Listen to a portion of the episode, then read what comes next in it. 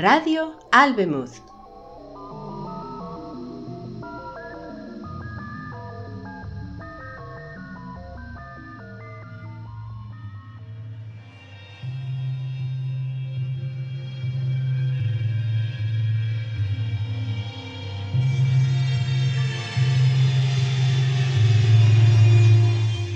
La muchacha que estaba conectada, de James Tiptree Jr.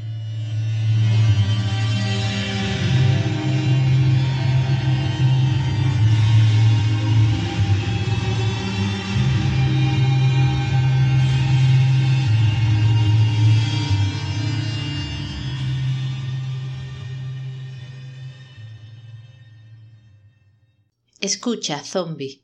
Créeme, lo que te podría decir. A ti, con tus necias manos chorreando sudor sobre tu cartera de acciones de bajo dividendo. Unas insignificantes participaciones de un décimo de AT&T al 20% de margen y ya te crees que eres Evan Nibel. AT&T, tonto redomado, cuánto me gustaría mostrarte algo. Mira, papá muerto, diría. ¿Ves, por ejemplo, esa chica horrible? allí, en medio de la muchedumbre, esa que mira a sus dioses.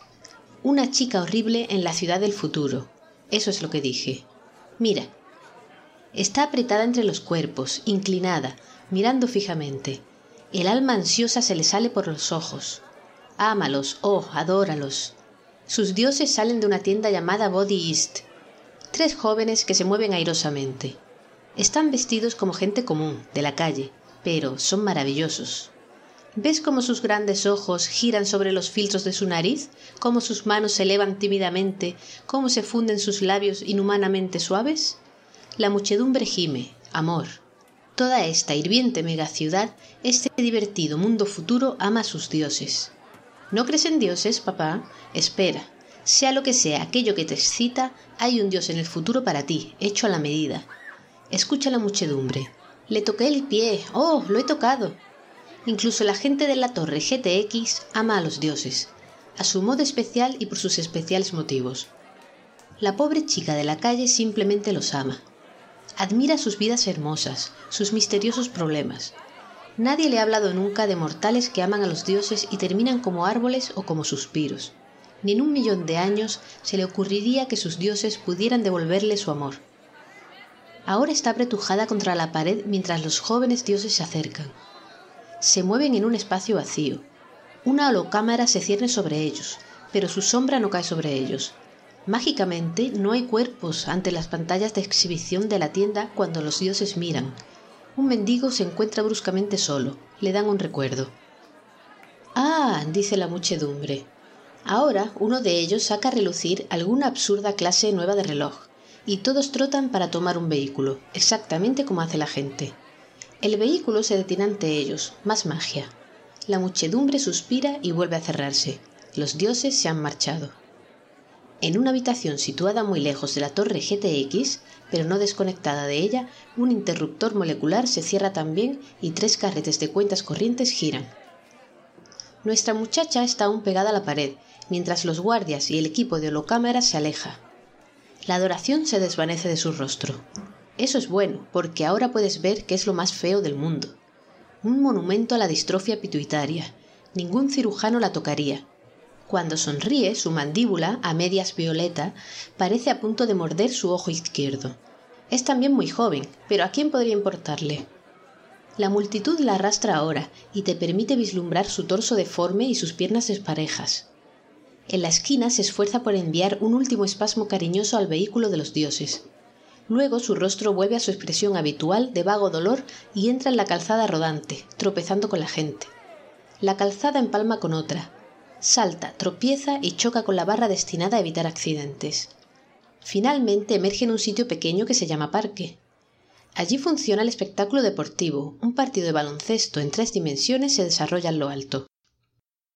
Pero ella solo se deja caer en un banco, acurrucada, mientras un tiro libre fantasmal pasa junto a su oído. Después de esto no ocurre nada, excepto unos pocos movimientos furtivos de la mano a la boca que no interesan ni siquiera a sus compañeros de banco. ¿Pero de veras te interesa la ciudad? ¿Esa ciudad, después de todo tan ordinaria, del futuro? Ah, hay muchas cosas excitantes. Y no están lejos en el futuro, papá. Pero por ahora olvida las cosas de ciencia ficción, como por ejemplo la tecnología o lo visiva que ha llevado a los museos la radio y la televisión. O el campo de guía mundial que rebota los satélites y controla los sistemas de comunicación y transporte de todo el globo. Eso fue un subproducto de la minería de los asteroides, pero olvídalo. Ahora miramos a esa chica. Solo te daré una golosina. ¿Has notado algo especial en la calle o en el espectáculo deportivo? No hay anuncios, no hay publicidad. Pues así es, no hay publicidad. Un detalle para ti. Mira alrededor. Ni una valla, ni un cartel, ni un solo eslogan, cancioncilla, texto en el cielo o flash subliminal en todo este curioso mundo. ¿Marcas? Solo en esas pantallas de las tiendas, y apenas se podría llamar a eso publicidad. ¿Qué te parece? Piénsalo, la chica todavía está allí. Está justamente debajo de la torre GTX en realidad. Mira hacia arriba y podrás ver los reflejos de la burbuja en la parte superior, allí, entre los domos de las tierras de los dioses. Dentro de esa burbuja hay una sala de reuniones. En la puerta una bonita inscripción en bronce, Global Transmissions Corporation, aunque eso no significa nada. Casualmente sé que hay seis personas en esa habitación.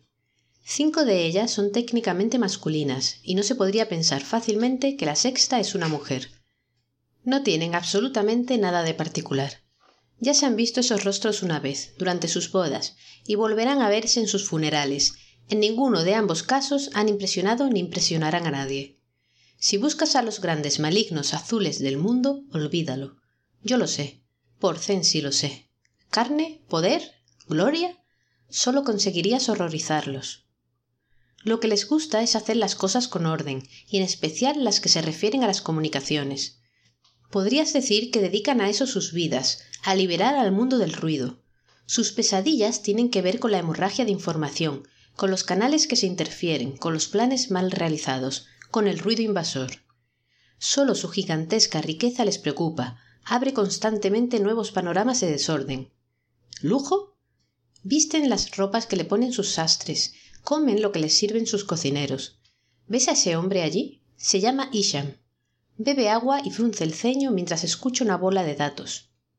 Su equipo de médicos ha prescrito el agua. La bola de datos contiene también un mensaje intranquilizador acerca de su hijo Paul. Pero ahora hay que volver abajo, mucho más abajo, a nuestra muchacha. Mira, ha caído al suelo, desparramada. Entre los transeúntes hay una tibia conmoción. El consenso es que está muerta, ella desaprueba balbuceando un poquito. Y ahora se la llevan en una de esas soberbias ambulancias del futuro, que son un verdadero adelanto en comparación con las nuestras, cuando hay una cerca. En el hospital local, el habitual equipo de payasos, con la ayuda de una santa empleada de limpieza con una fregona, hace las cosas habituales. Nuestra muchacha revive lo suficiente para responder al cuestionario sin el cual no se puede morir, ni siquiera en el futuro. Finalmente arrojan la cáscara vacía a una cama de la larga sala oscura. Otra vez más no ocurre nada durante un rato, solo que de los ojos de la chica rezuman unas pocas lágrimas por la comprensible decepción de encontrarse todavía con vida. Pero en alguna parte una computadora de la GTX hace cosquillas a otra y hacia medianoche ocurre algo. Primero llega una enfermera que corre cortinas en torno de la muchacha. Luego un hombre de traje formal avanza elegantemente por la sala. Pide a la enfermera que descubra a la chica y se retire. La joven bestia adormecida se incorpora. Sus grandes manos cubren partes del cuerpo que cualquiera pagaría para no ver. ¿Borg? ¿P. Borg es su nombre? Sí. Un gemido. ¿Es usted policía? No. Supongo que la policía vendrá pronto. El suicidio en público es un delito. Lo, lo siento. El hombre tiene un magnetófono en la mano. No tiene familiares, ¿verdad? No. Diecisiete años. Un año de universidad. ¿Qué estudiaba? Lenguas. Hmm. Diga algo. Un ruido ininteligible. El hombre la estudia. Visto de cerca no es tan elegante. Parece un chico de los recados. ¿Por qué ha intentado matarse? Ella lo mira con la dignidad de una rata muerta, mientras sube la sábana gris. Él no insiste. Este es un punto a su favor. Dígame, ¿vio a Breth esta tarde? Aunque ella está casi muerta, ese horrible manantial de amor vuelve a fluir. Brez es el nombre de los tres jóvenes dioses, ese culto de perdedores. Otro punto para el hombre. Interpreta bien la expresión de la muchacha. ¿Le gustaría conocerlo? Los ojos de ella se desorbitan de modo grotesco. Tengo un trabajo para una persona como usted. Es tarea dura. Si es capaz de hacerlo bien, conocerá a Brez y verá otras estrellas todo el tiempo.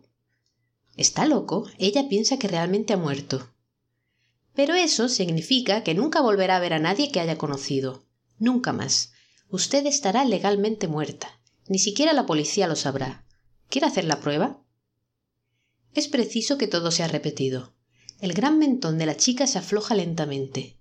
Si me muestras el juego, pasaré por él. Finalmente, las huellas digitales de Pebborg quedan registradas, y el hombre sostiene su gran cuerpo rancio sin una señal de disgusto. Cualquiera se preguntaría qué otras cosas hace. Y luego la magia. Un rápido galope silencioso de camilleros que ponen a Pebborg en algo muy distinto de una camilla de hospital y un suave deslizamiento al padre de todas las ambulancias de lujo, con flores verdaderas y un largo viaje sin sacudidas hacia la nada. La nada es cálida y resplandeciente y sus enfermeras son amables. ¿Dónde has oído que no se puede comprar auténtica amabilidad con dinero? Y limpias nubes envuelven a Pebborg en un asombrado sueño. Un sueño que se funde con comidas y baños y nuevos sueños, en soñolientos momentos vespertinos cuando debería ser medianoche, y en voces suaves en tono de negocios, y en rostros amistosos, pero muy pocos, y en infinitos y post-pricing doloros y en un peculiar entumecimiento. Y más tarde vuelve el ritmo cada vez más regular de los días y las noches, y un nuevo ánimo que Pebborg no identifica como salud. Ella solo sabe que los hongos de su axila han desaparecido. Y luego está levantada y sigue a esas pocas caras con creciente confianza, al principio trastabillando y luego andando sin vacilar, mejor para atravesar una breve antesala y hacer test, test, test y otras cosas. Y allí está nuestra muchacha, con un aspecto, si es posible, peor que el de antes. ¿Qué creías? ¿Que era la cenicienta transistorizada? Esa desmejora procede de los enchufes y electrodos que asoman entre su pelo ralo y de otras fusiones de carne y metal. Por otra parte, el collar y la placa espinal metálicos son una adquisición. No perderás nada si no le ves el cuello. Pebborg está lista para recibir la instrucción previa a su trabajo. Esa instrucción se desarrolla en su suite y es exactamente lo que llamarías un curso de buenos modales. Cómo caminar, sentarse, comer, hablar, sonarse la nariz, trastabillar, orinar, tener hipo, deliciosamente. Cómo hacer que cada gesto, cada encogimiento de hombros sea encantador, sutilmente distinto de cualquier gesto anterior. Como el hombre había dicho, era una tarea dura. Pero Pebborg se muestra capaz.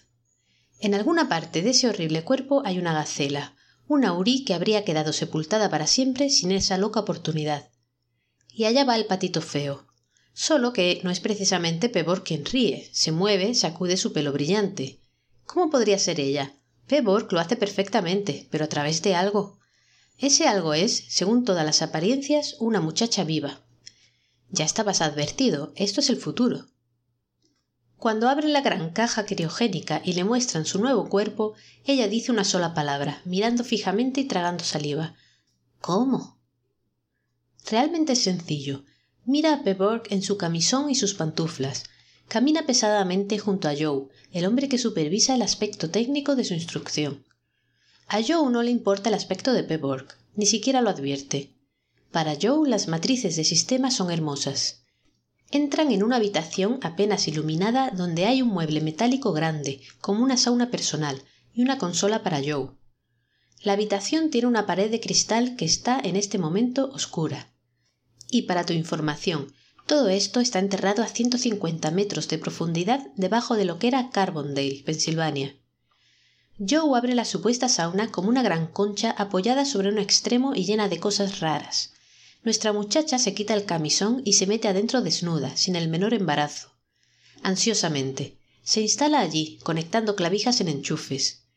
Joe cierra cuidadosamente la concha sobre la espalda jorobada de la muchacha.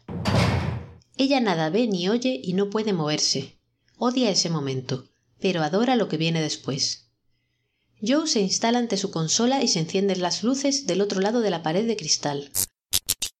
Hay una habitación llena de lazos y puntillas, un dormitorio de jovencita. En la cama hay una montañita de seda de la que sobresale una cola de pelo rubio. La sábana se mueve y es rechazada hacia los pies. En la cama está sentada la chica más encantadora que has visto nunca. Se estremece, pornografía para ángeles. Alza sus brazos delicados, se alisa el pelo, mira alrededor llena de sueño. Luego no puede resistir la tentación de acariciar sus minisenos y su vientre. Porque, comprendes, es la terrible Pebborg quien está sentada en la cama reconociendo ese cuerpo perfecto de muchacha que te mira fascinada. Luego la gatita salta de la cama y se estrella en el suelo. Desde la sauna brota un ruido sofocado. Pebborg, que trataba de rascarse el codo lleno de cables, se sofoca bruscamente en dos cuerpos. Los electrodos tironean de su piel. Joe hace juegos malabares para equilibrar los impulsos eléctricos y susurra en su micrófono. El mal momento pasa, todo está en orden. En la habitación iluminada, la chica se pone de pie, lanza una mirada de inteligencia a la pared de cristal y entra en un cubículo transparente. Un cuarto de baño, naturalmente. Es una muchacha viviente y las muchachas vivientes visitan el cuarto de baño después de una noche de sueño, aunque sus cerebros estén en un gabinete de sauna en la habitación vecina. Y Pebborg no está en ese gabinete, está en el cuarto de baño. Es perfectamente sencillo si puedes imaginar el circuito cerrado que le permite dirigir el sistema neural por control remoto. Conviene aclarar una cosa. Pebborg no siente que su cerebro está en el gabinete de sauna, siente que está en ese bonito cuerpo. Cuando te lavas las manos, ¿sientes acaso que el agua corre por tu cerebro? Por supuesto que no. Sientes el agua en tu mano, aunque esa sensación sea en realidad un paquete de impulsos eléctricos que actúa sobre la jalea electroquímica que tienes entre las orejas, y que llega allí a través de largos circuitos, desde las manos.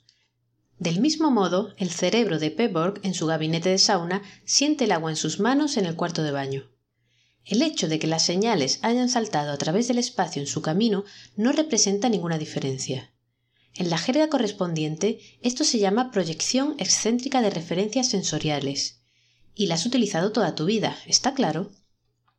Hora de dejar a esa encantadora criatura aprendiendo a lavarse. Acaba de hacerse un lío con el cepillo y la pasta dentrífica porque Pebborg no logra acostumbrarse a lo que ve en el espejo. Pero me dices, un momento, ¿de dónde viene ese cuerpo de muchacha? Pebborg también lo pregunta, arrastrando las palabras. Los cultivan, le explica Joe. Nada le interesa menos que el departamento de producción de carne. Depe, decantadores placentarios, embriones modificados, ¿comprendes? Más tarde les implanta los controles. Sin un operador remoto son meros vegetales. Mírale los pies, no tiene callosidades. Lo sabe porque ellos se lo han dicho. Oh, pero ella es increíble. Sí, un buen trabajo. ¿Quieres probar ahora nuestro walkie-talkie? Lo estás haciendo muy bien. Es verdad, los informes de Joe y los de la enfermera y el médico y el experto en elegancia suben hasta un hombre de cejas tupidas que es una especie de médico o cibernético, pero sobre todo un gerente de proyecto. Su informe asciende a su vez a la Junta de la GTX por supuesto que no. ¿O piensas que este es un asunto importante? El informe simplemente asciende. Pero es optimista, muy optimista. Pebborg es toda una promesa. De modo que el hombre de cejas tupidas, el doctor Tesla, inicia un programa. Envía el dossier de Pebborg al Banco Central de Datos, por ejemplo. Pura rutina. Comienza la cuenta atrás que la pondrá en escena. No mucho, una breve aparición en un holo show fuera de la red principal. Luego debe ocuparse del procedimiento que proveerá los fondos y las finalidades. Esto supone reuniones de presupuesto, permisos, coordinación. El proyecto Borg empieza a crecer. Y está el fastidioso asunto del nombre, que siempre produce dolor de las tupidas cejas del doctor Tesla. El nombre sigue siendo un camino extraño, a partir del momento en que se descubre, de pronto, que la P de Borg significa Filadelfia. ¿Filadelfia? Al astrólogo le encanta. Joe piensa que contribuirá a la identificación. La chica de semántica da las siguientes referencias. Amor fraternal, la campana de la libertad, línea principal, baja teratogénesis, bla bla. ¿Apodos? ¿Philly? ¿Pala? ¿Puri? ¿Delphi? ¿Es bueno o malo? Finalmente, Delphi se declara apto. Borg se reemplaza por algo que nadie recuerda. Ahora todo está en marcha.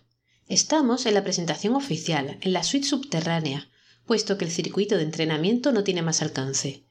Allí están el doctor Tesla, con sus tupidas cejas, dos funcionarios de presupuestos y un hombre tranquilo y paternal a quien el doctor Tesla trata como si fuera plasma ardiente.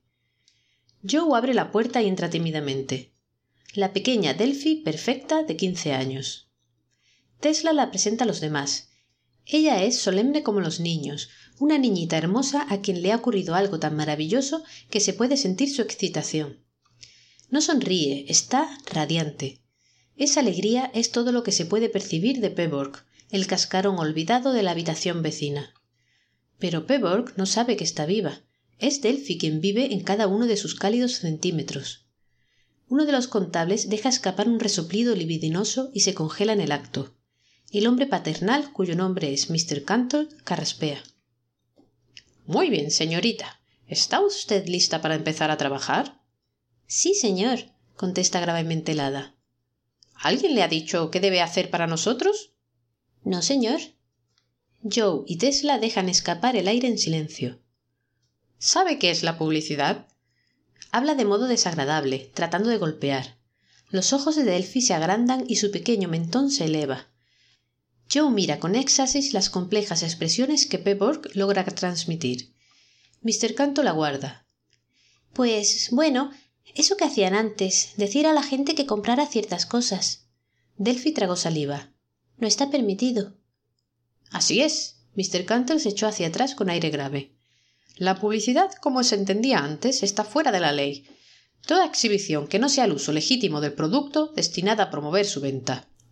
En otros tiempos, cada fabricante podía anunciar libremente sus mercancías de cualquier modo, en cualquier sitio y momento que eligiera. Todos los medios y la mayor parte del paisaje estaban ocupados por extravagantes anuncios competitivos. La cosa se tornó antieconómica. El público se rebeló. Desde que se sancionó la llamada ley de polución publicitaria, los vendedores deben limitarse, cito literalmente, a la exhibición del o en el producto, visible durante su legítimo uso o in situ. Mr. Cantle se inclinó hacia adelante.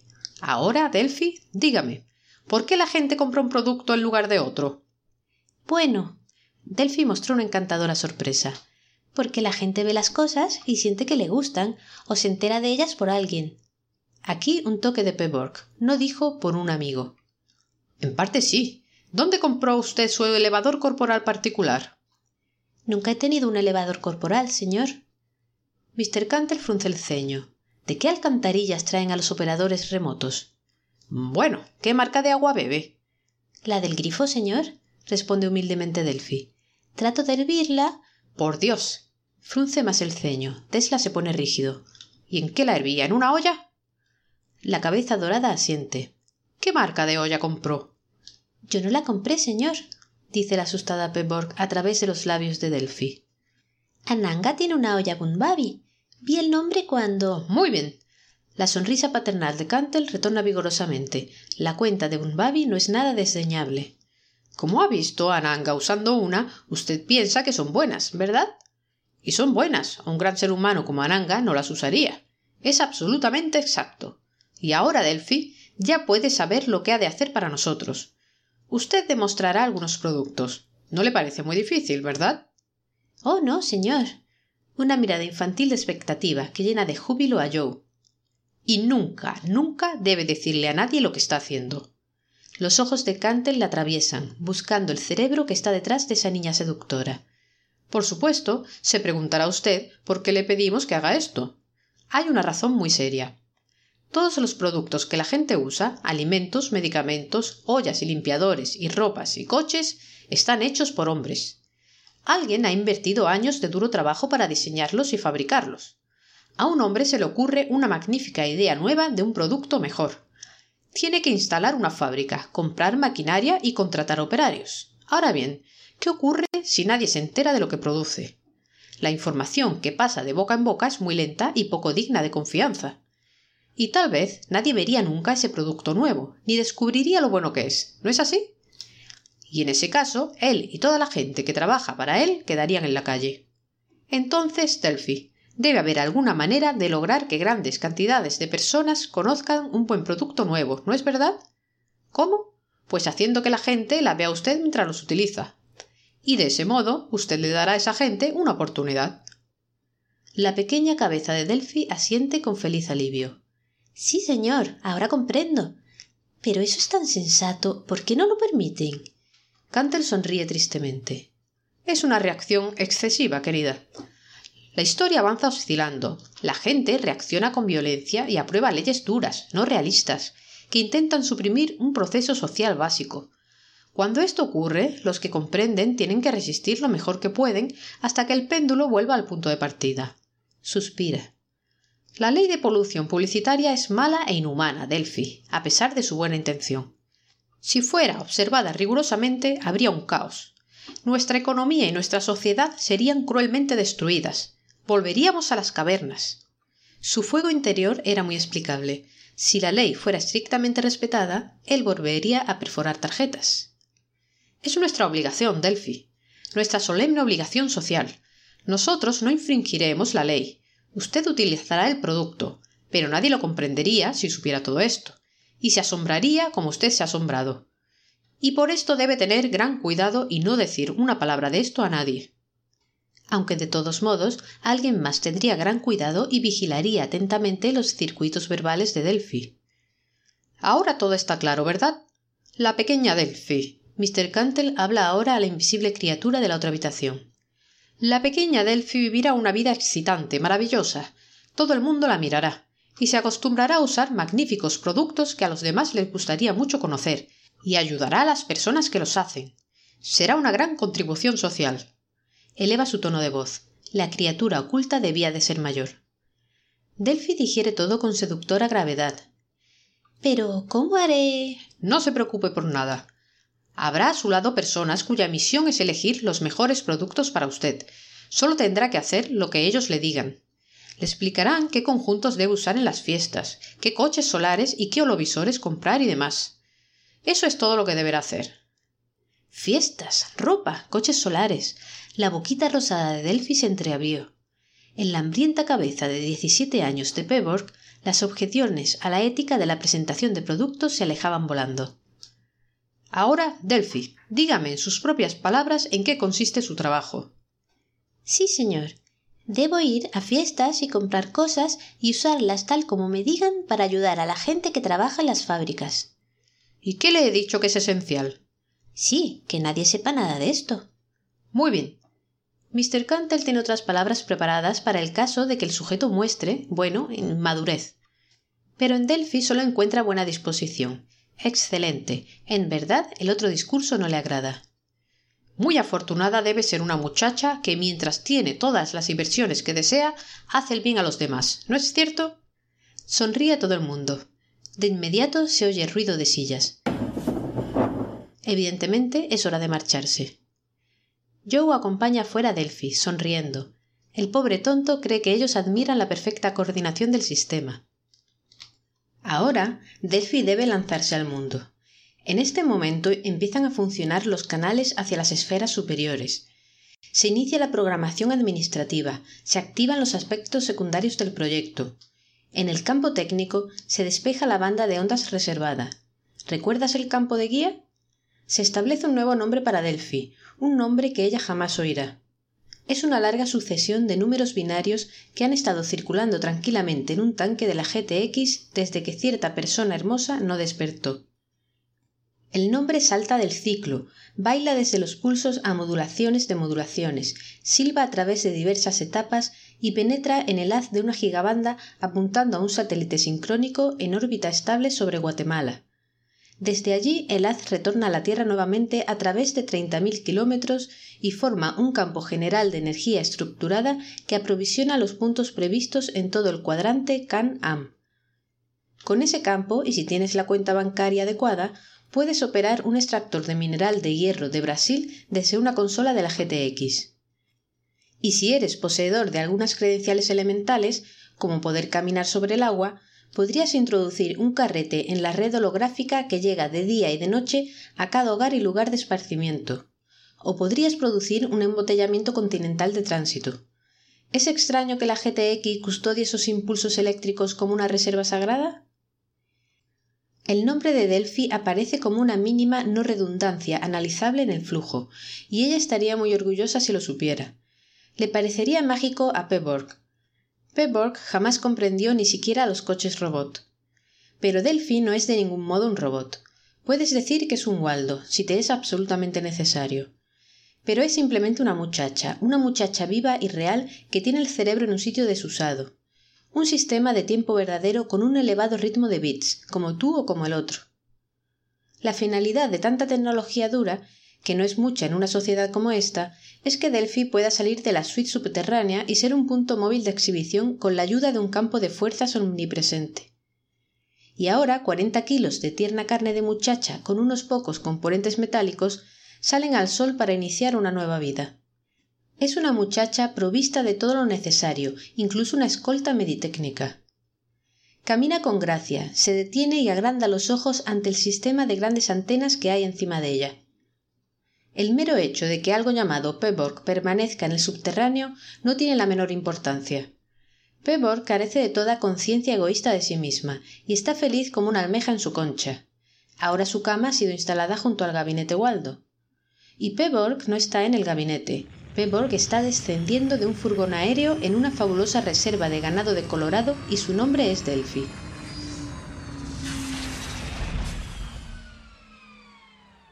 Delphi contempla vacunos charolais vivos y plantaciones de algodón y álamos dorados contra la nube azul de contaminación, y pisa la hierba viva mientras se acerca a la esposa del súper de la reserva, que le dará la bienvenida. La esposa del súper está esperando la visita de Delphi y sus amigos.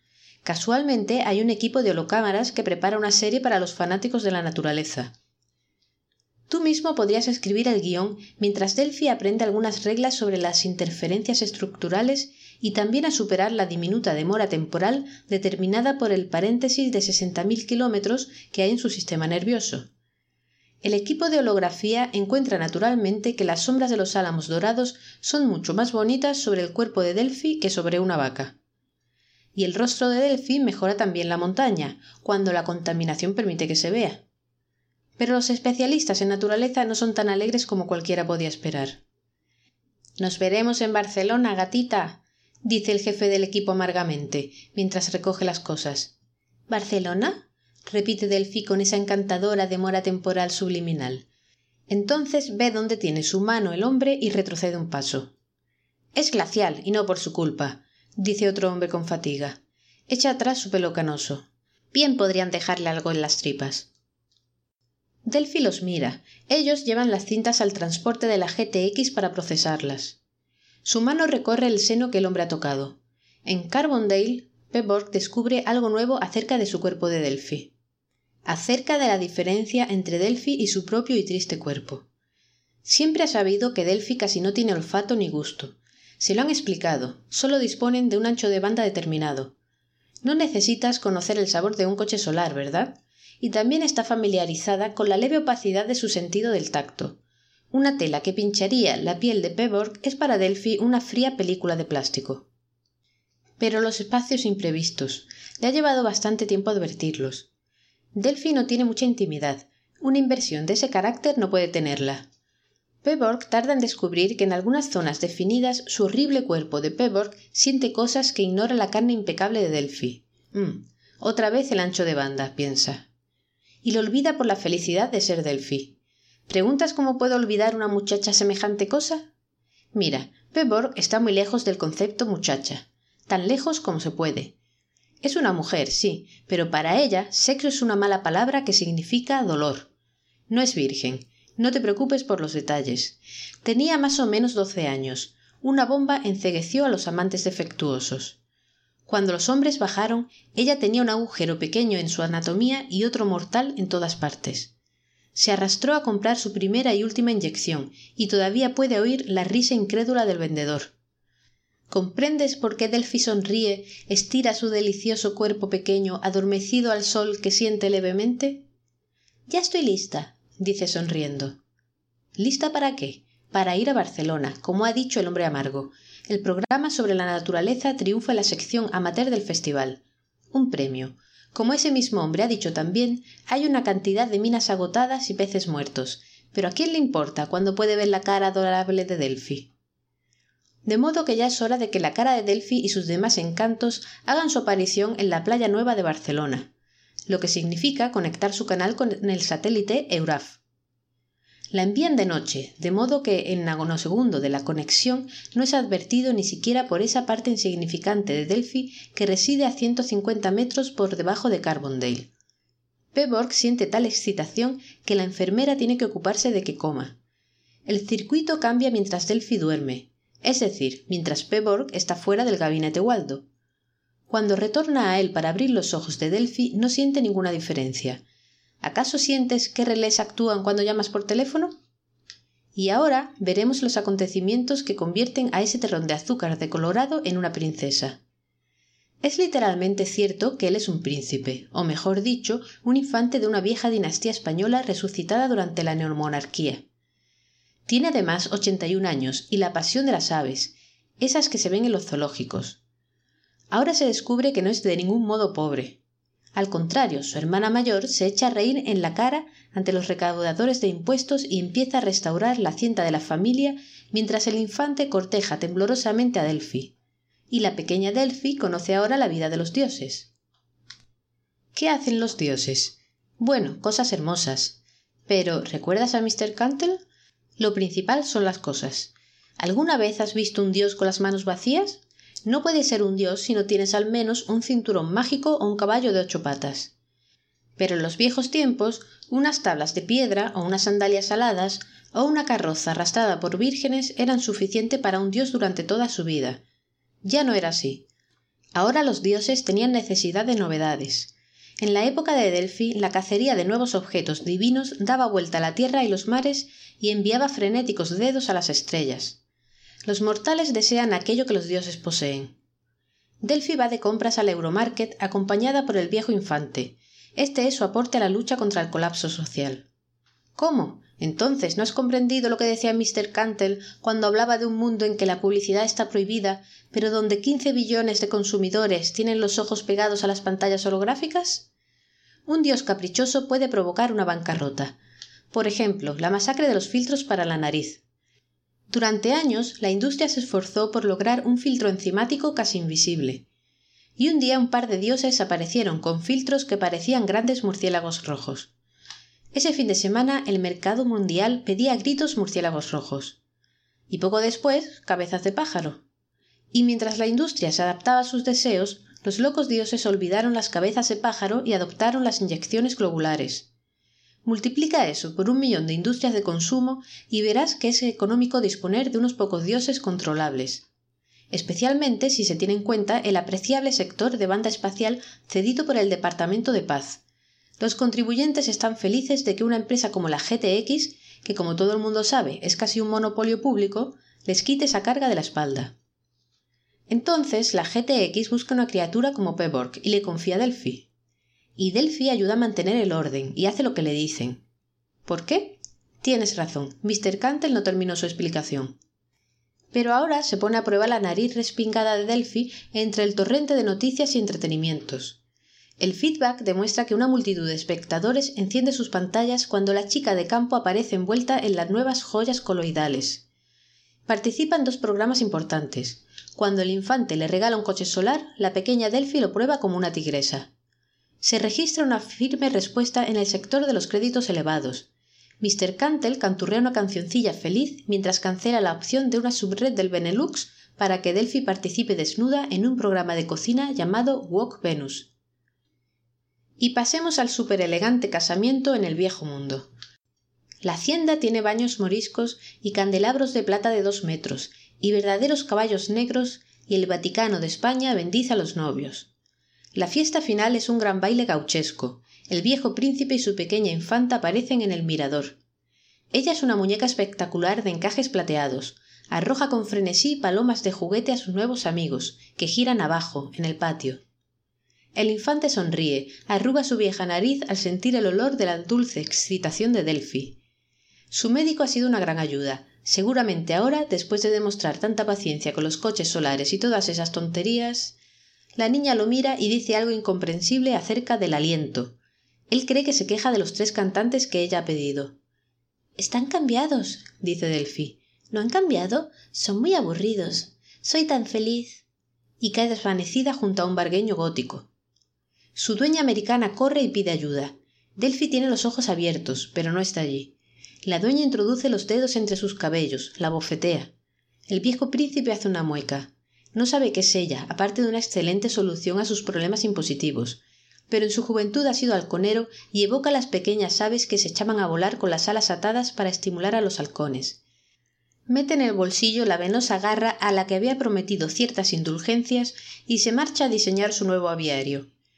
Y Delphi también se marcha con su comitiva al flamante yate del infante. El problema no es grave. Lo único que ocurre es que a 8.000 kilómetros y a 150 metros de profundidad, Peborg ha estado haciendo todo demasiado bien. Siempre habían sabido que ella tenía una capacidad increíble. Joe afirma que jamás ha visto un operador remoto que aprendiera más rápido. Ningún rechazo, ninguna desorientación. El psicomédico habla de autoalineación. Ha entrado en Delphi como un salmón en el mar. Ni come ni duerme, no pueden sacarla de su gabinete para conseguir que su sangre circule, hay necrosis en su espantoso trasero. Crisis. De modo que se concede a Delphi un largo sueño en el yate y se intenta meter en la perforada cabeza de Peborg la idea de que está poniendo en peligro a Delphi. La enfermera Fleming piensa en esto, con lo que se gana el odio del psicomédico. Construyen allí mismo una piscina, nuevamente la enfermera Fleming, y empujan a Peborg de un lado a otro. A ella le encanta. Y naturalmente, cuando le permiten conectarse nuevamente, a Delphi también le encanta y cada mediodía la deliciosa Delphi y en del mar azul le han advertido que no debe beber agua junto al yate. Y todas las noches, del otro lado del mundo, una cosa deforme nada de un lado al otro de una piscina estéril en una caverna subterránea. Luego el yate se yergue sobre los patines de su hidrofoil y lleva a Delphi a cumplir el programa preparado por Mr. Cantle. Es un programa de largo alcance. Delphi está diseñada para rendir al menos dos décadas de vida productiva. La primera fase consiste en que se relacione con un grupo de jóvenes ultra ricos desatados entre Brioni y Yakarta, que una empresa competidora llamada PEV podría capturar. Es solo un viaje lujoso de rutina, nada de política ni de estrategia empresarial. Los principales capítulos del presupuesto son el título y el yate, que de todos modos estaba inactivo. El guion es que Delphi va a recibir algunas aves raras para su príncipe. ¿Y a quién le importa? La verdadera razón es que la zona de Haití ya no es radioactiva. Y casualmente los dioses están allí, y también poderosos intereses de las islas felices del Nuevo Caribe, que pueden pagar las facturas de la GTX. En realidad, dos de ellas son subsidiarias de la GTX. Pero no pienses que toda esa gente digna de mención son robots, por favor. No se necesita muchos robots si están colocados en el sitio preciso. Delphi le pregunta esto a Joe cuando él va a Barranquilla para hacer una revisión general, la boca de Peborg no ha dicho gran cosa durante este tiempo. ¿Hay muchos como yo? No hay nadie como tú, botones. Oye, ¿todavía sientes la distorsión de Van Alien? Quiero decir, como Davy. ¿Él es un remoto? Davy es el chico que le ayuda con las aves, un pelirrojo verdadero que necesita parecer un poco más. ¿Davy? Es uno de los chicos de Matt, algo construido por los psicólogos. No tiene ningún canal. ¿Y los verdaderos? ¿Yuma Van O? Ali Jimten. Yuma nació con una cantidad de lenguaje básico GTX donde debería tener el cerebro. Esa mujer es insoportable. Jimmy hace lo que su astrólogo le dice. Mira, encanto, ¿de dónde has sacado la idea de que no eres real? Eres lo más real del mundo. ¿No te diviertes? Oh, Joe. Delphi rodea con sus bracitos a Joe y a sus instrumentos de análisis. Sí, me gusta mucho, muchísimo. Eh, eh. Joe acaricia su cabeza rubia mientras guarda su equipo. Cinco mil kilómetros más al norte y a ciento cincuenta kilómetros de profundidad, un cascarón olvidado en un gabinete Waldo se llena de júbilo. Si se divierte, después de despertar de la pesadilla de ser Peborg y encontrar que es una estrella, en un yate en el paraíso, sin otra cosa que hacer que adornarse y jugar con sus juguetes y acudir a fiestas y saludar a sus amigos. Ella, Peborg, con amigos, y adoptar la pose correcta entre las holocámaras, algo más que diversión. Y se nota, tras un vistazo a Delphi, los espectadores piensan, los sueños pueden ser verdad.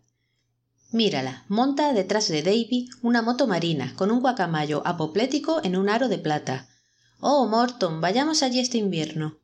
O aprende el ceremonial japonés de un grupo de lobe, con un vestido que parece una tea ascendiendo desde las rodillas. Morton, ¿eso es fuego de verdad? Ese vestido debería venderse en Texas en cantidades increíbles, ¡Qué chica tan feliz! Y Davy. Davy es su mascota y su hijito, y a ella le encanta arreglarle el pelo rojo.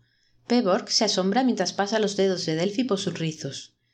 Por supuesto, Davy es uno de los chicos de Matt. No exactamente impotente, pero de instintos muy, muy débiles. Nadie sabe exactamente qué hace Matt con su abundante presupuesto, pero los chicos son útiles y uno o dos se han hecho famosos. Es perfecto para Delphi. Su psicomédico le permite incluso que se lo lleve a la cama. Dos gatitos en una cesta. A Davy no le importa que Delphi duerma como una muerta. Eso ocurre mientras Pebborg está fuera de su gabinete Waldo de Carbondale, atendiendo a sus propias y deprimentes necesidades. Pero ocurre una cosa curiosa. Durante la mayor parte de ese tiempo, Delphi es solo un adorable vegetal que palpita suavemente mientras espera a que Pepper retorne a los controles. Pero de vez en cuando, Delphi, por su propia cuenta, sonríe un poco o se mueve durante el sueño. Y en una oportunidad ha suspirado una palabra, sí. En Carbondale, Pebborg lo ignora. También ella duerme, soñando con Delphi. ¿Con qué otra cosa?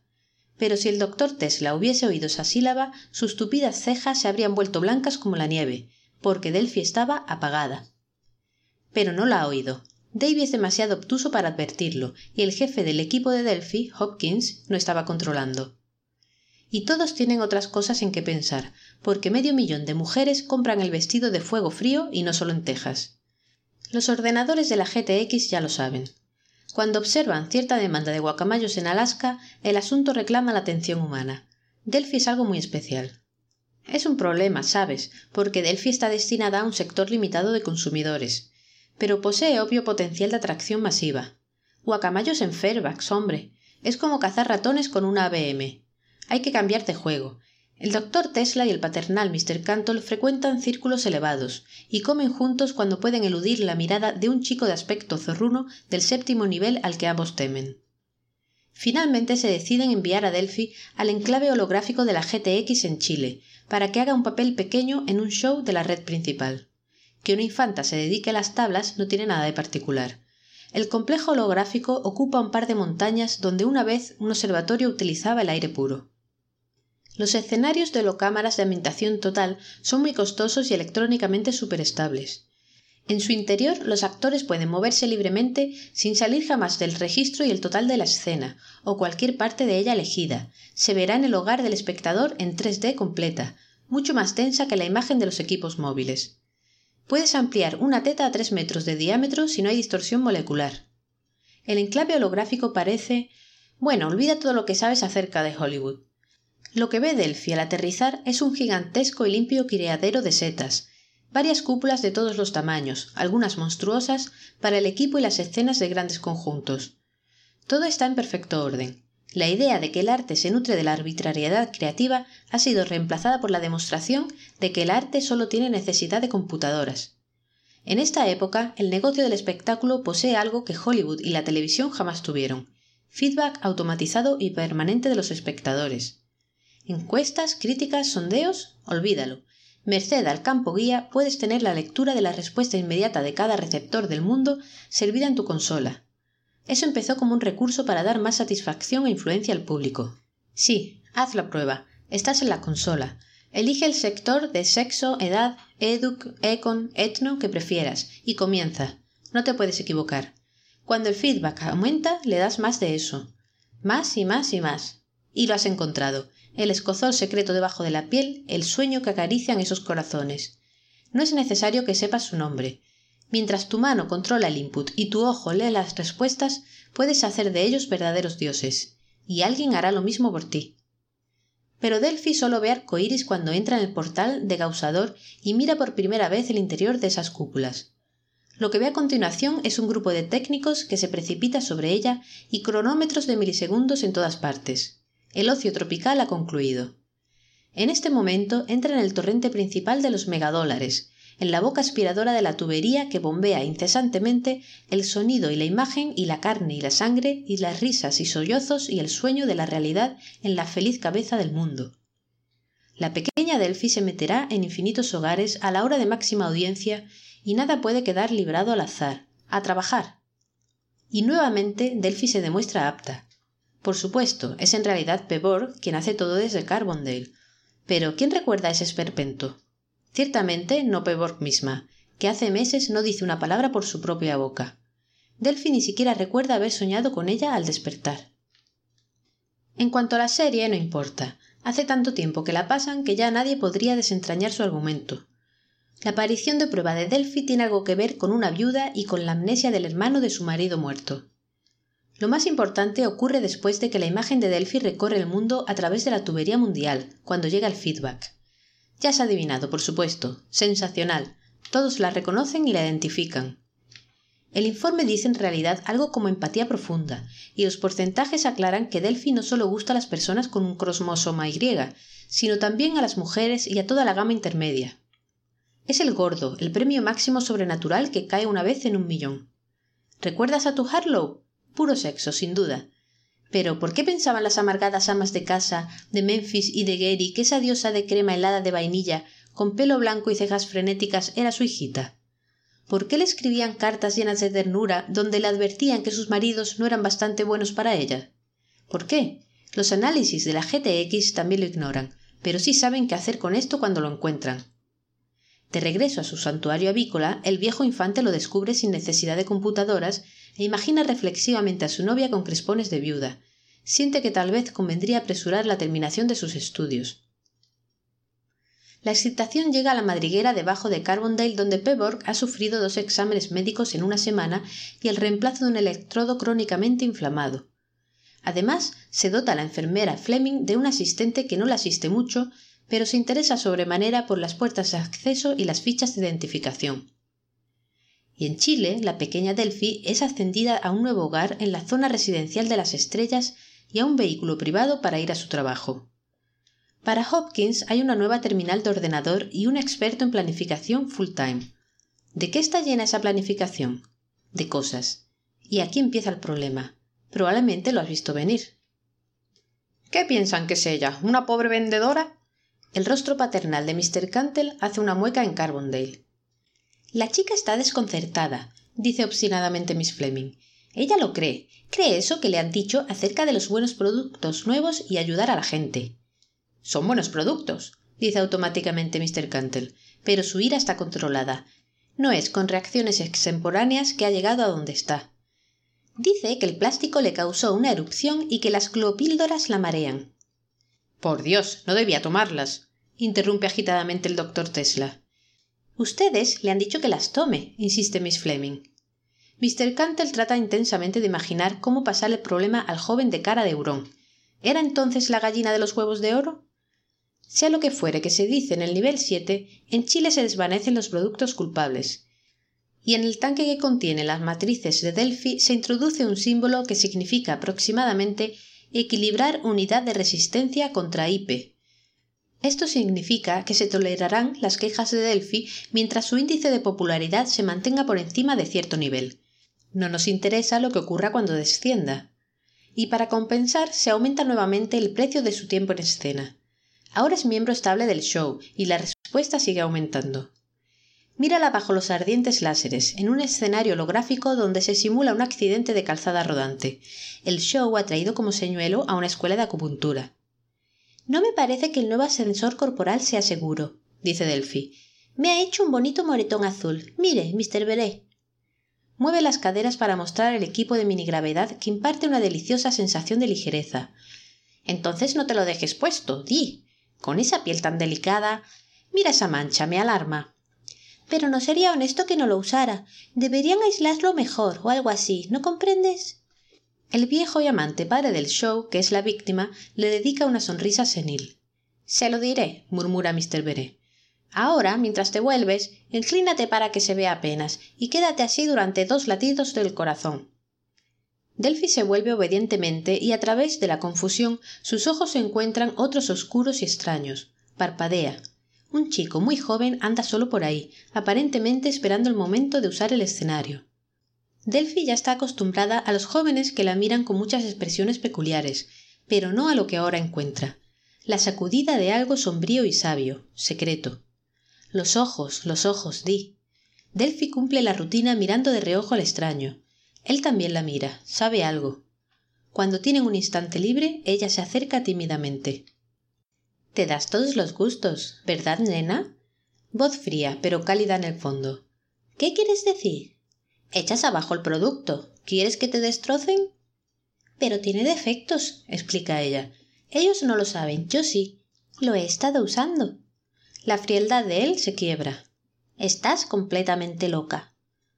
Ya verán que tengo razón cuando lo ponga a prueba, dice Delphi. Están tan ocupados. Yo les diré. Él mira la carita de Flor, abre la boca, la cierra. ¿Qué haces en esta cloaca? ¿Quién eres? Asombrada, ella responde Yo soy Delphi. Santo Zen. ¿Qué ocurre? Y por favor, ¿quién eres tú? Sus asistentes se la llevan, le dedican a él una excusa. Lamentamos interrumpir, mister, dice la script Él murmura algo que se pierde mientras los asistentes llevan a Delphi hacia el Disney adornado de flores. ¿Oyes el ruido de una invisible llave de encendido que gira? ¿Quién es ese hombre? pregunta Delphi a su peluquero. El peluquero se inclina hacia adelante y hacia atrás sobre sus rodillas mientras trabaja. Paul, Isham, tres, dice, y se pone un peine en la boca. ¿Y ese quién es? No lo sé. El peluquero murmura a través del peine. ¿Quiere decir bromeas? Porque en pleno enclave de la GTX no es posible otra cosa.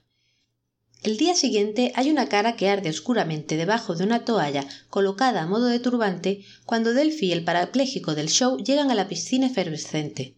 Ella mira, él mira, y el día siguiente también. ¿Oyes cómo empieza a funcionar el distribuidor? El sistema entra en acción, la gasolina empieza a fluir. Pobre Ishan padre, no puedes dejar de sentir pena por ese hombre enamorado del orden, cuando engendra hijos, la información genética sigue transmitiéndose todavía al viejo estilo de los monos. En un momento es un chiquillo feliz con un patito de goma. Apartas la vista y aparece ese enorme y saludable extraño, vagamente emotivo. Sabe Dios con qué ideas en la cabeza. Se oyen preguntas cuando no hay nada que preguntar, y se dice que una erupción es inmoral. Cuando esto llega a oídos de papá, lo que quizás lleva tiempo en esa sala de reuniones, él hace lo que puede. Es un problema complicado si no se dispone del zumo de la inmortalidad. Y el joven Polisham es un oso. Es brillante, inteligente, de alma tierna, incesantemente activo, y él y sus amigos están ahogados de asco ante el mundo que han hecho sus padres. Y a Paul no le ha llevado mucho tiempo descubrir que la casa de su padre contiene muchos secretos, y que ni siquiera las computadoras de la GTX pueden relacionar todas las cosas entre sí. Huele un proyecto podrido que procede de cierto fondo de ayuda a la creatividad marginal. El equipo freelance que ha descubierto a Delphi ha sido uno de sus favorecidos. Y a partir de aquí un muchacho movedizo llamado Isham puede meter la mano en un importante sector de las actividades holográficas de la GTX. Y así lo vemos con su pequeña pandilla de amigos en un criadero de setas, montaña abajo, compaginando afanosamente un show que nada tiene que ver con el de Delphi. Está hecho con técnicas extrañas y contiene desconcertantes distorsiones llenas de protesta social. Tú lo llamarías una expresión underground. Por supuesto, su padre no ignora todo esto, pero hasta el momento presente el asunto apenas ha hecho otra cosa que ahondar el arrugado y aprensivo ceño de Isham. Hasta que Paul conoce a Delphi. Cuando papá se entera, esas hipergólicas invisibles han explotado, las cápsulas de energía se derraman, porque Paul, has comprendido, es un producto auténtico. Es serio, sueña, incluso lee libros. Por ejemplo, ha leído Green Mansions. Y ha llorado de furia cuando esos asesinos quemaban viva a Rima. Al enterarse de que una nueva gatita de la GTX está triunfando, sonríe burlonamente y lo olvida no relaciona ese nombre con la muchachita que intenta esa estúpida protesta condenada ante las holocámaras. Esa chica tan curiosamente simple. Y ella viene y lo mira, y él ve a Rima, Rima, la muchacha pájaro perdida, y su corazón no enchufado deja escapar un acorde. Y Rima se convierte en Delphi. ¿Necesitas un mapa? El asombro furioso, el rechazo de la disonancia, Rima prostituyéndose para la GTX, mi padre. Una basura, no puede ser. Las visitas a la piscina para confirmar el fraude, esos ojos oscuros que encontraban el asombro azul, las apresuradas palabras intercambiadas en un peculiar sosiego, la terrible reorganización de la imagen en rima Delphi en los tentáculos de mi padre. No necesitas un mapa. Y tampoco uno de Delphi, la chica que amaba a sus dioses. Ahora ha visto de cerca su divina carne, ha oído sus voces llamándola por su nombre ha jugado a sus divinos juegos y usado sus guirnaldas. Incluso se ha convertido ella misma en una diosa, aunque no se lo cree. No está desencantada, no pienses eso. Está todavía llena de amor. Ocurre solo que cierta absurda forma de esperanza no. Realmente puedes pasar todo esto por alto. La chiquilla enamorada ha encontrado al hombre, un auténtico ser humano masculino con furiosa compasión y una gran preocupación por la justicia humana, que se acerca a ella con sus verdaderos brazos varoniles y ¡bum! Ella le devuelve su amor con todo su corazón. Un trip feliz, ¿eh? Solo que. Solo que quien ama realmente a Paul es Peborg, la monstruosa Peborg, que huele a pasta de electrodos en su calabozo. Esa caricatura de mujer arde y se consume, obsesionada por un amor verdadero, intenta llegar a su amado a treinta mil kilómetros de duro vacío, a través de una carne de muchacha recubierta por una película invisible. Siente los brazos del hombre alrededor del cuerpo que cree suyo, luchando en la sombra para darse a él.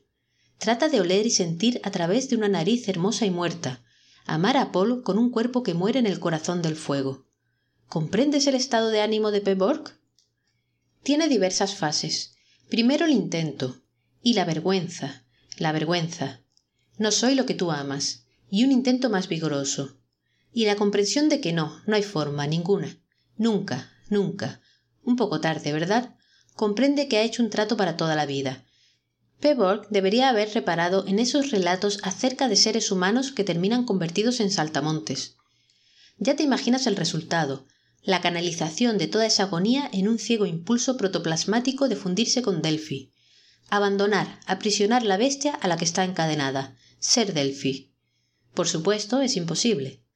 Sin embargo, su tormento tiene un efecto sobre Paul. Delphi Rima es ya un objeto de amor suficientemente poderoso, y liberar la mente de Delphi exige horas de instrucción profundamente satisfactorias sobre la podredumbre general. Si se añade que el cuerpo de Delphi adora la carne de Paul con el fuego del corazón salvaje de Peborg, ¿te extraña que Paul sienta semejante atracción? Esto no es todo. Por ahora pasan juntos todos sus momentos libres y algunos que no son tan libres. Mr. Isham, ¿le molestaría apartarse mientras filmamos esta secuencia deportiva? El guion pide aquí la presencia de Davy. Davy todavía anda por ahí. Aparecer junto a Delphi ha sido beneficioso para él. ¿Qué diferencia hay? bosteza Paul. Solo es un anuncio. Mi presencia no cambia nada. Asombrado silencio ante la blasfemia. La script girl la encaja con valor. Lo siento, señor, tenemos órdenes de hacer la secuencia social exactamente como dice el guion. Hemos tenido que volver a tomar la parte que hicimos la semana pasada. Mr. Hopkins se enojó mucho conmigo. ¿Quién diablos es Mr. Hopkins? ¿Dónde está? Oh, Paul, por favor, por favor. Paul se desentiende y retrocede. El personal de las holocámaras estudia nerviosamente los ángulos.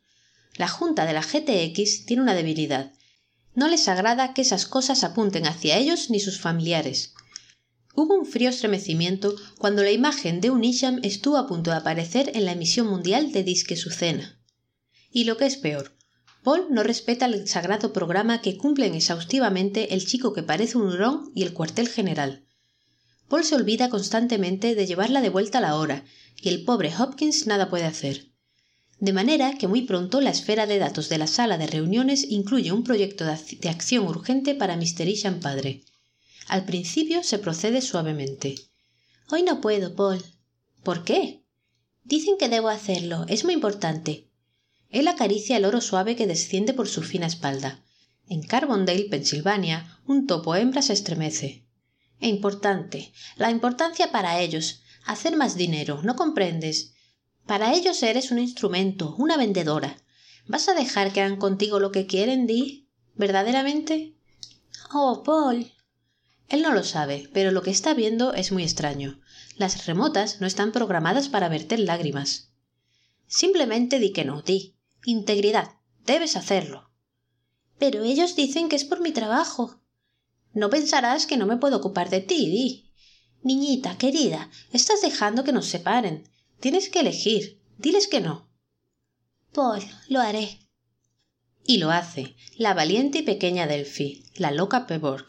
Y dice No, lo siento, se lo he prometido a Paul. Ellos intentan otra cosa, todavía con suavidad.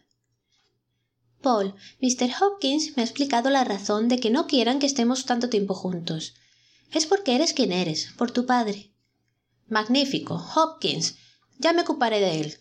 Pero oye, ahora no puedo pensar en Hopkins. Ken volvió hace un rato. Ha descubierto algo. Están en un alto valle de los Andes. Sus amigos vuelan en sus corjeantes cometas. ¿Sabes? Los policías de la costa llevan electrodos en sus cabezas. Ella se endurece entre sus brazos. Sí, es muy raro. Yo pensaba que solo usaban eso con los criminales y el ejército. ¿Comprendes, Di? Sin duda, algo está ocurriendo. Algún movimiento. Quizás la gente empieza a organizarse. ¿Cómo podríamos averiguarlo? Golpea el suelo al lado de ella.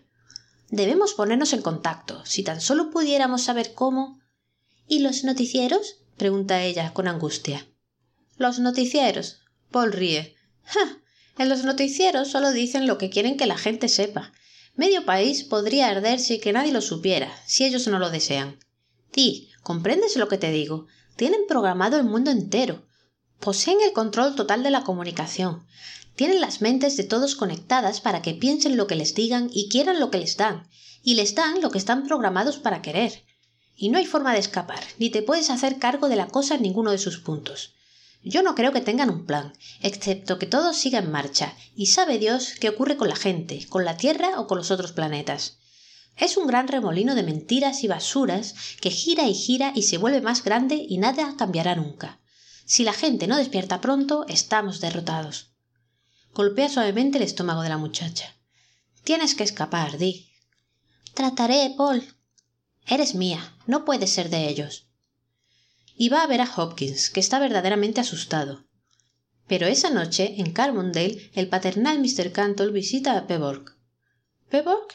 En su litera, con una bata de la empresa, como un camello muerto en una tienda, al principio no comprende que Mr. Cantle le pide a ella que rompa con Paul.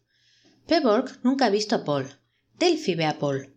El hecho es que Pebborg ya no recuerda claramente que existe aparte de Delphi. Mr. Cantle apenas puede creerlo, tampoco él, pero lo intenta. Señala la futilidad y los posibles problemas de Paul. Eso arranca del bulto una mirada sombría. Luego Mr. Cantle aborda la deuda de Pebble con la GTX, su trabajo, acaso no está agradecida por la oportunidad, etc. Es muy persuasivo. La boca llena de telarañas de Pebble se abre y grazna. No. Y eso es todo lo que consigue. Mr. Cantle no es estúpido, reconoce un obstáculo insuperable cuando lo encuentra. Y también sabe de una fuerza irresistible, la GTX. La solución fácil sería clausurar el gabinete Waldo hasta que Paul se canse de esperar a Delphi. Pero el costo, la programación. y además hay algo muy raro. Mira la propiedad de la empresa que se agita en su litera y su intuición se agudiza. ¿Sabes? Las remotas no pueden amar. No tiene un verdadero sexo, los circuitos lo excluyen desde el comienzo. Por eso siempre se ha pensado que es Paul quien se está divirtiendo o lo que sea con ese bonito cuerpo allá en Chile. Peborg solo puede hacer lo que le corresponde a cualquier ser ambicioso del arroyo. A nadie se le ha ocurrido que se trata de la cosa peluda y auténtica cuya sombra proyectan todos los solo shows de la Tierra. ¿Amor? Mr. Cantle frunce el ceño. La idea es grotesca, pero su instinto policial es poderoso, recomendará flexibilidad. Por lo tanto, en Chile. Querido, esta noche no tengo que trabajar. Y el viernes tampoco, ¿no es así, Mr. Hopkins? Espléndido. ¿Y cuándo tiene que presentarse a las autoridades? Mr. Isham, por favor, sea razonable. Nuestro plan. Seguramente los responsables de su propia producción también lo necesitan. Ocurre que esto es verdad. Paul se aleja. Hopkins lo mira y se pregunta con disgusto por qué un Isham puede querer hacer el amor con un Waldo. Cuán vivos son esos temores viscerales de las juntas directivas. El ruido crece y triunfa. No se le ocurre pensar que un Isham puede ignorar lo que es Delphi. Especialmente cuando Davy se lamenta porque Paul lo ha arrojado a puntapiés de la cama de Delphi. La cama de Delphi está debajo de una verdadera ventana, precisamente debajo. Estrellas, dice Paul soñoliento gira y coloca a Delphi encima de él. ¿Sabes que este es uno de los últimos sitios de la Tierra donde la gente puede ver las estrellas? Quizás también en el Tíbet. Paul. Duerme. Me gusta verte dormir. Paul, yo. Duermo tan profundamente. Quiero decir, todo el mundo se ríe de que me cueste tanto despertar. ¿Te molesta? Sí. Pero finalmente debe ceder de modo que a muchos miles de kilómetros una criatura loca y exhausta se arrastra, toma comprimidos y cae sobre su litera. Pero no por mucho tiempo. Con el rosa de la madrugada los ojos de Delphi se abren y ven los brazos de Paul que ciñen su cuerpo. Su voz dice cosas rudas y tiernas. Se ha mantenido en vela. La pequeña estatua sin nervios, el cuerpo de Delphi, se ha apretado a él durante toda la noche. Surge una loca esperanza que crece dos noches después, cuando Paul dice que ella, dormida, ha pronunciado su nombre. Ese día los brazos de Paul le impiden ir a trabajar, y Hopkins gime en el cuartel general donde el muchacho de cara afilada trata de entrometerse y suprimir el programa de Delphi. Mr. Cantle lo evita. Pero la semana siguiente Delphi deja plantado a un cliente importante, y Cara de Hurón tiene relaciones importantes en lo que concierne a los aspectos técnicos. Ahora bien, puedes comprender que cuando hay un campo de modulación de energía heterodina compleja alineado con un punto de venta como Delphi, hay siempre problemas con los estáticos, las ondas de retorno y el ruido de todas clases. La tecnología del futuro puede normalmente equilibrar estos problemas, pero por eso mismo las repercusiones derivables pueden también presentar desequilibrios insospechados, como en la operadora Waldo. Querida, ¿qué diablos? ¿Qué te ocurre, Delphi? Chillidos desesperados, movimientos al azar, y el ave rima yace húmeda y floja en sus brazos, con los ojos dilatados. Yo no debía. susurra débilmente ella. Me dijeron que nunca. ¡Oh, Dios mío! Delphi. Los duros dedos de Paul se hunden entre el denso pelo rubio, dedos que saben de electrónica, se congelan. Eres una muñeca. Tienes una implantación PP. Te controlan. Yo debía haber comprendido. Oh Dios. Debía haber sabido. No, Paul. solloza ella. No, no, no. Malditos sean, malditos sean lo que han hecho. Tú no eres tú. La sacude, inclinado sobre ella en la cama, la sacude hacia atrás y hacia adelante, mirando su penosa belleza. No, se defiende, no ella, sino esa oscura pesadilla lejana. Soy Delphi. Mi padre. Cerdos inmundos. Malditos sean. Malditos sean. No, no. balbucea ella. Han sido buenos conmigo. Peborg articula en el subterráneo. Han sido buenos conmigo. ¡Ah! Una nueva agonía la agita. En el norte, el joven de cara afilada quiere asegurarse de que esa diminuta interferencia funciona. Paul solo puede atraerla hacia sí. Ahora también él llora. Los mataré. Su Delphi, una esclava enchufada, una antena en su cerebro, grillos electrónicos en su corazón de pájaro. ¿Recuerdas cómo quemaron viva arriba esos salvajes? Mataré al hombre que te ha hecho eso. Lo repite sin cesar, pero ella no lo oye. Ella está segura de que él la odia, lo único que desea es morir. Cuando finalmente comprende que su rudeza es ternura, cree que se trata de un milagro. Él sabe, sin embargo, aún la ama.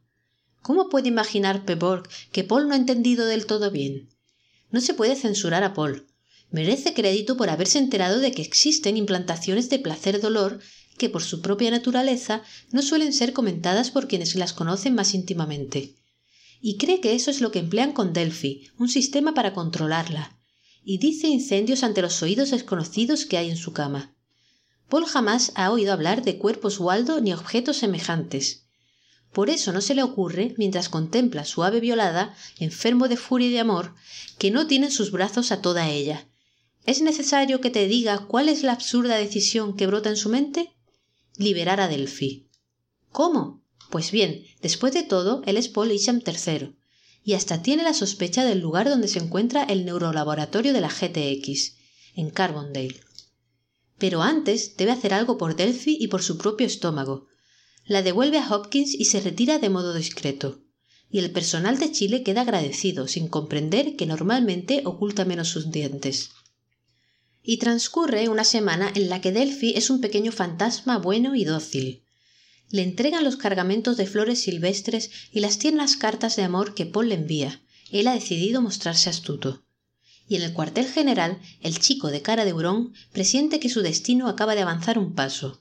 Sube hasta las esferas supremas el reconocimiento de su competencia en el manejo de pequeños problemas. Y nadie sabe qué piensa Peborg, salvo cuando Miss Fleming la sorprende arrojando su comida a la basura y la noche siguiente desmayada en la piscina. La sacan y la alimentan con intravenosas. Miss Fleming se irrita. Ella ha visto antes expresiones parecidas, pero no estaba presente cuando unos locos que se llamaban a sí mismos seguidores del pez veían la vida eterna a través de las llamas. Y Peborg también ve el cielo más allá de la muerte. El cielo se llama Paul, pero la idea es la misma. Moriré y naceré nuevamente en Delphi. Una idiotez en términos electrónicos. No hay manera. Pasa otra semana y la locura de Paul se convierte en un plan. Recuerda que tiene amigos. Se consume de furia mientras ve cómo exhiben a Delphi los amos. Filma una secuencia tremenda para su propio show. Y luego, con toda cortesía, ruega a Hopkins un instante del tiempo libre de Delphi, que llega a su debida hora. Creí que ya no me querías, repite ella mientras vuelan por los flancos de la montaña en el coche solar de Paul. Pero sabes. Mírame. Él le cubre la boca con la mano y le muestra una tarjeta. No hables. Pueden oír todo lo que digamos. Te estoy raptando. Ella le besa la mano. Él asiente y cambia de tarjeta. No tengas miedo. Si intentan hacerte daño, puedo detener el dolor. Con la mano libre, él le muestra una malla plateada de cables unida a una célula de energía. Ella está desconcertada. Esto cortará sus señales y te protegerá, querida. Ella lo mira, su cabeza se mueve vagamente de un lado a otro. No. Sí. Él ríe triunfalmente. Sí. Durante un instante ella vacila. Esa malla electrizada cortará el campo, desde luego, y también dejará aislada a Delphi. Pero él es Paul. Paul la está besando. Ella solo puede besarlo con hambre mientras él guía el coche solar por un paso montañoso. Al frente hay una vieja rampa con un brillante cohete listo para partir. Paul tiene también dinero y un nombre. El pequeño correo de la GTX está construido solo para ser veloz. Paul y Delphi se meten detrás del piloto y del tanque de combustible extra y no hay más conversación cuando los cohetes empiezan a aullar. Aullan a gran altura sobre Quito antes de que Hopkins empiece a preocuparse. Pierde otra hora siguiendo la pista del transmisor instalado en el coche solar de Paul. El coche solar se dirige hacia el mar. Cuando están seguros de que el coche solar está vacío y Hopkins llama por ondas calientes al cuartel general, los fugitivos son un aullido sin origen sobre el oeste del mar Caribe. En el cuartel general, cara de hurón chilla. Su primer impulso es repetir los juegos anteriores, pero su mente se niega. Esto es demasiado grave. Porque, comprendes, aunque a la larga pueden conseguir que Peborg haga cualquier cosa, excepto quizá vivir, las emergencias pueden provocar dificultades embarazosas. Y además se trata de Paul Isham III. ¿No puedes ordenarle a ella que regrese? Están todos en la torre monitora de la GTX, Mr. Cantle y cara de hurón y Joe y un hombre de aire muy pulcro que es los ojos y oídos de Mr. Isham padre. No, señor, dice obstinadamente Joe. Podemos leer los canales, en particular los de lenguaje, pero no podemos interpolar un modelo organizado. Es necesaria la operadora Waldo para enviar señales uno a uno. ¿Qué dicen? Nada por el momento, señor. El hombre de la consola cierra los ojos. Creo que se están mm, abrazando. Aún están en el rumbo 0030. Van hacia el norte, señor. ¿Está seguro de que ha avisado a Kennedy para que no disparen contra ellos? pregunta ansiosamente el hombre pulcro. Sí, señor. ¿Y no se la puede apagar sencillamente? El chico de cara afilada está furioso. Saquemos a esa marrana de los controles. Si se corta la transmisión se mata la remota, explica Joe por tercera vez. Hay que hacer la transición en la fase adecuada, pasando al sistema autónomo de la remota. De lo contrario, el corazón, la respiración, el cerebelo, todo quedaría destruido. Y sacar a Borg probablemente significaría matarla también a ella. Es un cibersistema fantástico, no se puede hacer eso. Y la inversión. Mr. Cantle se estremece. Cara de hurón pone la mano sobre el hombro del tipo de la consola. Es el contacto que le permitió arreglar su señal de no, no. Al menos podríamos darle una señal de aviso, señor. Se muerde los labios, dedica al hombre pulcro su sonrisa más dulce de hurón. Sabemos que no le hace daño. Joe frunce el ceño. Mr. Cantle suspira. El hombre pulcro murmura algo a su muñeca. Alza la mirada. Estoy autorizado, dice. Estoy autorizado para permitir que se envíe una señal, si es lo único que se puede hacer. Pero una señal mínima, mínima. Cara afilada aprieta el hombro de su asociado. En el proyectil plateado que chilla sobre Charleston, Paul siente que Delphi se arquea entre sus brazos. Busca la malla metálica, ansioso de acción. Ella se mueve desconcertadamente, sus ojos giran. Tiene miedo de la malla metálica a pesar de su agonía, y no le falta razón. Frenéticamente, Paul se debate en el pequeño espacio, le pasa la malla metálica por la cabeza. Cuando él aumenta la potencia, ella se libera de su abrazo y el espasmo cesa. Lo llaman de nuevo, Mr. Isham, grita el piloto. No responda. Póntela sobre la cabeza, querida. Maldito sea, ¿cómo puedo? Una X-90 pasa por encima de ellos con un destello. Mr. Isham, son de la Fuerza Aérea. No se preocupe, grita Paul. No dispararán. No temas, querida.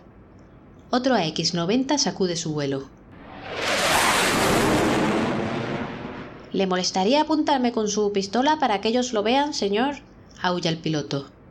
Paul lo hace. Los AX-90 forman una escolta a ambos lados. El piloto reflexiona acerca del modo de obtener también algún dinero de la GTX.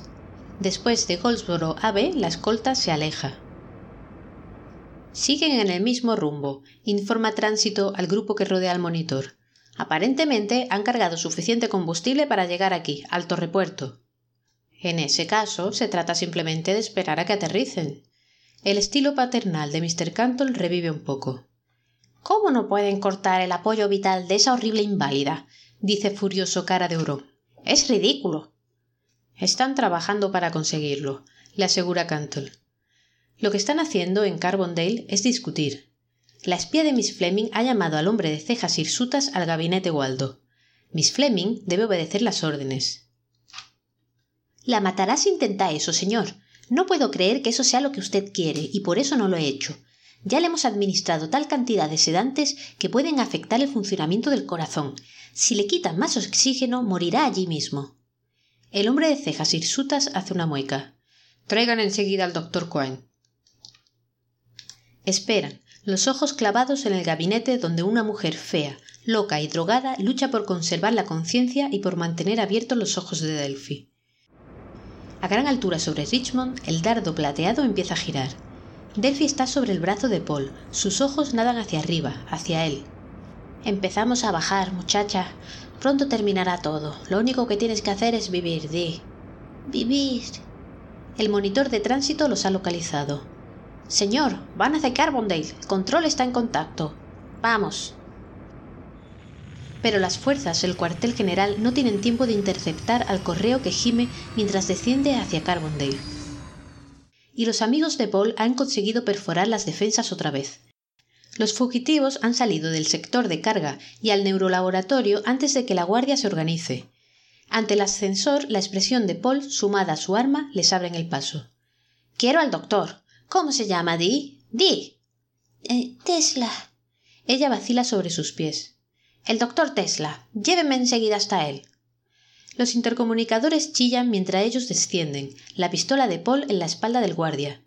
Cuando la puerta se abre, allí está el hombre de cejas hirsutas. Yo soy Tesla. Yo soy Paul Isham. Isham. Saque inmediatamente las implantaciones que ha puesto a esta muchacha. Ya mismo. Vamos. ¿Cómo? Ya me ha oído. ¿Dónde está el quirófano? Pero. Muévase, o tendré que matar a alguien. Paul encañona también al doctor Quine, que acaba de aparecer. No, no, dice deprisa Tesla. Pero no puedo, es imposible, no quedará nada. Bien claro está que puede. Si se pone en el camino, lo mataré, dice Paul ferozmente. ¿Dónde es? Saque ya mismo eso que le han puesto en el circuito. Los hace retroceder por el pasillo. Delphi está pesadamente apoyada en su brazo. ¿Es aquí, chiquilla? ¿Dónde te han hecho eso? Sí, susurra ella, parpadeando ante una puerta. Sí. Porque es verdad, ¿comprendes? Detrás de esa puerta está precisamente la suite donde nació. Paul avanza y entra en un salón resplandeciente. Se abre una puerta interior y salen una enfermera y un hombre gris, y quedan congelados. Paul ve que en esa puerta interior hay algo especial. Pasa entre los demás, abre y mira. En el interior hay un gran armario de aspecto maligno, con las puertas entreabiertas. Y dentro de ese armario hay una cosa envenenada a la que le ocurre algo maravilloso, inexpresable. Allí está Peborg, una mujer real y viviente, y sabe que él está allí, acercándose. Paul, a quien ha tratado de alcanzar a través de sesenta mil kilómetros de hielo. Paul está allí, y empuja las puertas del Waldo. Se abren de par en par y el monstruo se levanta. Paul, querido, grazna la voz del amor, y los brazos del amor se extienden hacia él. Y él responde ¿No responderías tú si un golem femenino descarnado y desnudo y flácido y cubierto de cables y de sangre se te acercara mostrando sus garras metálicas? ¡Fuera! Arranca algunos cables. No importa mucho qué cables. Peborg tiene al aire, por así decirlo, su sistema nervioso. Imagina que alguien tironeara de tu médula. Ella se derrumba al suelo a sus pies, manoteando y rugiendo, con un rictus. Paul. Paul. Paul. Es poco probable que él reconozca su nombre o que vea cómo la vida de ella huye de sus ojos hacia él. Y finalmente tampoco hacia él. Los ojos de Peborg ven a Delphi, que se desvanece junto a la puerta, y mueren. Y por supuesto, Delphi también está muerta. Silencio completo mientras Paul se aparta de la cosa que hay a sus pies. La ha matado, dice Tesla. Esa cosa era ella. Así la controlaban, dice Paul furioso, la idea de ese monstruo unido al cerebro de la pequeña Delphi le da náuseas. Ve que se desmorona y extiende sus brazos. No sabe que ella está muerta. Y Delphi se le acerca. Un pie, luego el otro. No se mueve muy bien, pero se mueve. Su hermoso rostro se alza. Paul está angustiado por el terrible silencio, y cuando baja la vista solo ve el tierno cuello de Delphi. Ahora le quitarán la implantación, dice. Nadie se mueve. Pero si está muerta, susurra frenética Miss Fleming. Paul siente la vida de Delphi en su mano. Ellos están hablando del monstruo. Apunta con la pistola al hombre gris. Si no estamos en el quirófano cuando cuentas a tres, le partiré la pierna a este hombre. Mr. Isham, dice Tesla con desesperación, acaba de matar a la persona que animaba el cuerpo que usted llama Delphi. Delphi está muerta. Si la suelta, verá que es verdad. El tono de su voz se impone. Lentamente Paul la deja en libertad y mira. ¿Delphi? Ella se endereza vacilante. Lentamente alza la cara. Paul. Una voz muy débil. Una maldita treta, dice Paul. Vamos. Mírele los ojos, croa el doctor Quine. Todos miran. Una de sus pupilas llena el iris. Los labios se mueven. Tiene un shock. Paul sostiene a Delphi. ¡Cúrela! grita dirigiéndose a Tesla. Por Dios, tráigala al laboratorio, dice Tesla. Adiós, dice claramente Delphi. Avanzan por el salón. Paul la sostiene. Se encuentran con una ola de gente. El cuartel general ha llegado. Joe echa un vistazo y se lanza a la habitación del Waldo, pero se encuentra con el arma de Paul. Oh, no, no entrará. Todo el mundo grita. La cosa que hay en los brazos de Paul se agita y dice plañideramente Soy Delphi y entre los gritos y empujones que siguen ella se sostiene. El fantasma de Peborg o lo que sea susurra localmente. Paul, Paul, por favor, soy Delphi, Paul. Aquí estoy, querida, aquí estoy. La coloca en una camilla. Tesla habla, habla y habla, sin que nadie lo escuche. Paul, no quiero dormir, susurra la voz del fantasma. Paul, en agonía, no quiere aceptar, no quiere creer. Tesla se calla. Luego, a eso de medianoche, Delphi dice con dificultad Ah. y se desliza al suelo, con una voz áspera como la de una foca. Paul grita. Hay más ah y una desintegración más terrible y convulsiva, y a las dos de la mañana Delphi no es otra cosa que un pequeño paquete de funciones vegetativas conectado a algunos aparatos caros, los mismos que la habían sostenido antes de que su vida comenzara. Finalmente, Joe persuade a Paul a que le permita entrar en el gabinete Waldo. Paul permanece junto a Delphi el tiempo necesario para ver cómo su rostro se convierte en el de alguien horriblemente extraño, de modo frío y convincente, y luego se aleja, ausente, del laboratorio de Tesla. Joe trabaja afanosamente, sudoroso, para restablecer el fantástico sistema de circulación, respiración, glándulas endocrinas, homeostasis cerebral, toda esa corriente modulada que era un ser humano. Es como tratar de salvar a una orquesta arrojada de un avión en medio del aire. Joe también llora un poco. Solo él amaba a Peborg. Peborg, una cosa muerta en una mesa, era la operadora de cibersistemas más grande que él ha conocido y jamás la olvidará. El fin, verdaderamente. ¿Alguna pregunta? Por supuesto, Delphi vive de nuevo. El año siguiente está en el yate. Todo el mundo le demuestra su simpatía por el colapso nervioso que ha sufrido. Pero es otra persona la que está ahora en Chile.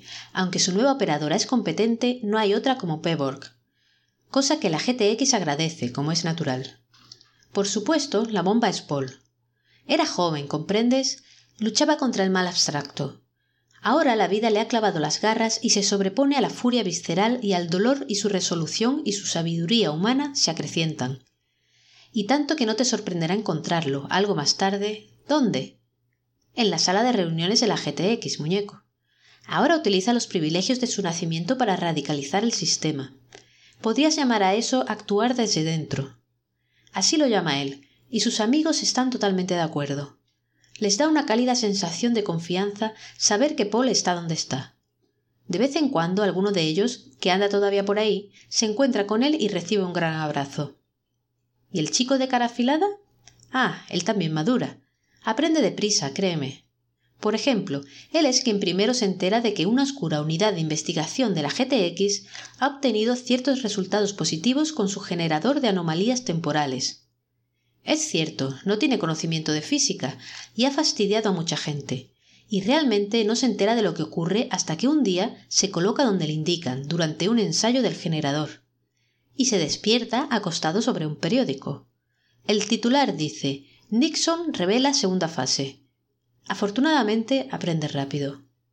Créeme, zombie, cuando hablo de desarrollo quiero decir desarrollo, apreciación del capital. Ya puedes dejar de preocuparte. Hay un gran futuro.